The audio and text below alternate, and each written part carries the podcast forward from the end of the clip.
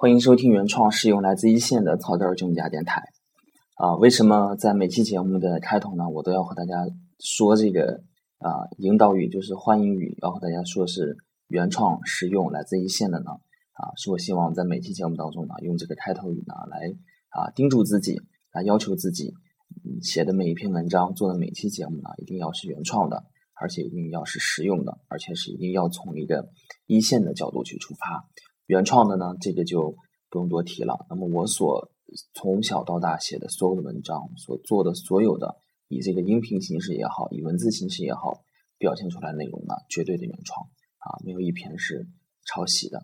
那么实用是什么意思呢？因为我认为呢，所做的一切事情呢，我是一个奉行啊实用主义、实用主义原则的一个人。那么所做的所有的努力，如果最终不能产生实际的价值的话，它是没有意义的，而且也不太喜欢自娱自乐。那么来自一线是呃，这个着重点在哪里呢？是因为呃，在这个从前年开始呢，我写文章也好，做这个节目也好，包括写微博也好，碰到了很多朋友。那么写的话题呢，啊，有写的非常大的，有探讨这个啊总行级别层面的这这些各种问题的啊，业务以外的呢，有探讨这个国家层面的，包括在探讨这个行业的变化啊形势的变化。那么我一直呢，就是出发写作的最大的一个指导原则，那就一定要从一线出发，因为你不论写什么，有人看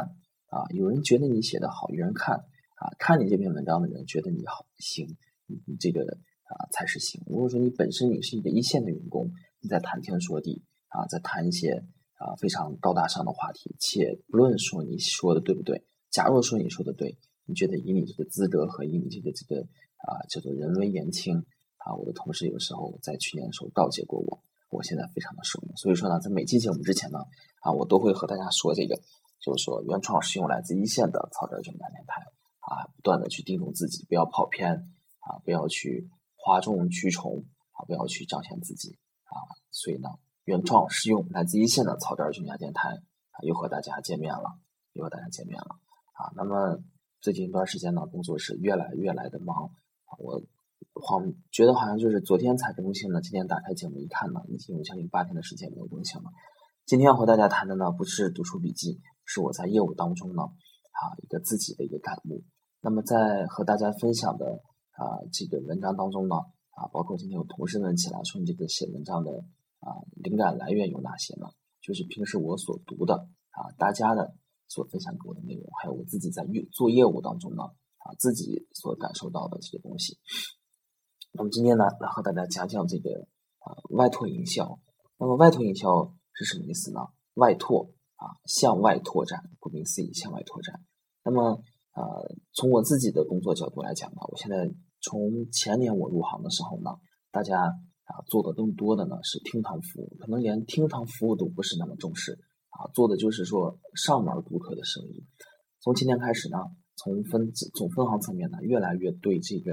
啊，和客户做这个厅堂服务以外的这种活动呢，重视起来。具体的表现就是说，我们把客户定时呢邀请到店里开展一个相关的活动。那么就着某个节日的主题呢，啊，到户外去跟客户搞一个联谊会，引起联谊会啊活动啊赞助，类似这些。从前天开始呢，一下子就变得多了起来。我当时觉得特别的新鲜，我当时就觉得啊，银行在做这个啊是一个非常新鲜的尝试。那么两年下来呢，在各家支行呢都成为了一个常态。那么在这两年当中呢，银行其实是在不断的一个去试探啊，不断的去啊，这这这就不断的去尝试这么的一个过程。那么从一开始呢，简简简单单的外出做活动，因为已经逐渐意识到了，按照以前呢说单纯的等客户上门，我们去做营销做维护的这种呃这种方法呢是不会太长久了。我们在主动选择。初期，呃，初级再到中间呢，社区银行概念的兴起，直接到社区里头去下网点做服务，就是我们啊主动出击的一个最好的代表。那么，那么这个社区银行呢，是独立于这个网点存在的。那么，再到后来呢，把这个外拓的这个思维，向外啊拜访陌生客户这个营销思维呢，啊划分到了这个呃成为一个。啊，常规网点、传统网点必备的一个，那么在我行这个最近的变化当中也能看到，在每家支行呢都要设一个叫做外拓岗，外拓岗位，就是说向外做营销呢将会成为一个常态化的一个岗位，就是你每家银行都必须要这样做。单纯的这点客户呢，啊已经是远远不能满足我们的业务需要了，存量客户不能满足业务需要了。那么我后来这个想了一下，那么这样做的原因有哪些？有这个一开始我说的就是，这是银行主动服务的啊这么一个啊一个表现。我们主动设立这么一个岗位，来主动去服务。那么我想呢，外拓岗就就是面对说一个支行周边的住户和商户。那么有这么一个岗位呢，把那些啊没有呃之前没有来行里办过业务的商户和住户，或者说还有好多不知道你这个网点的这些住户和商户呢，把他们啊引流，把他们从这个外头引到里头来，然后再按照常规的服务方式打行经理。啊，把它分流过来的服务，现在经理的服务等等这样的，它是银行主动服务、主动服务的一个代表。那么第二点呢，就是说，你这个市场在啊倒逼着啊你这个在往外走。那么以前呢，大家做的都是这个上门生意，银行比较少嘛，大家都是啊就是客人非常的满。我们是一个啊一个供房市场，我们是一个供房市场。我们有这个主动权，银行是一个垄断性的机构。那么到现在呢，发现各家银行呢网点开的越来越多了，金融机构也越来越多了。大家逼着大家不能说坐在家里头等了，只能是出去抢客户。就是说，从行内的，从单纯的从行内比拼我们的服务能力呢，啊，转向了到行外的，啊，到行外的一个主动的一个竞争。啊，这个呢，怎么说呢？啊，从我个人的角度来讲呢，这个竞争确实是越来越激烈了，在同质化。啊，我尽量就不用不用一些太过于专业的术语，就是大家的提供服务都一样的时候呢，我们就来比拼这个啊，谁更积极一些、主动一些，谁能更能往外走。所以说呢，你搞这个外拓营销呢，还是这个市场在倒逼你。那么第三点呢，啊，我用了一个俗语叫做“酒香也怕巷子深”，酒香也怕巷子深。那么银行呢，啊，就是说啊，是一个非常时髦的这么一个机构。那么它是应用最先进的一个技术和最先进的一个营销手段的啊这么一个行业。那么外拓营销呢，也是它来补足自己在所有营销当中啊的一种工具。比如说我们最常规的啊，我们厅堂营销也得用这些乱七八糟的什么微信啊，乱七八糟这些新兴的时髦的工具我们得用。那么主动走出去这种营销方式呢，我们还也要用，就是为了补足。为了补足我们的营销方式，那么这个就是外拓营销的一个重要性。那么外拓营销的实质上呢，啊，他们实质上到底什么？什么是外拓呢？我们就是把它理解为一个简单的，就是说我们设立这么一个常规的岗位，每天呢就是负责出去啊，为附近的商户和住户去发发传单。那么实际上我是怎么理解的呢？实际上就是把一个啊，一开始呢是我们的每一个客户经理，每一个工作人员都需要常做的。这么一个对外营销职能呢，在某一个岗位上给它固定了，就是大家每每个月出去半天，啊，这三十个人呢，出去的就是十五天。那么把这点工作量呢，都集中到了一个人的身上，由你呢，啊，用你集中的时间服务集中的客户，这样的效果呢，是不是会更好一些？更好一些？那么这个，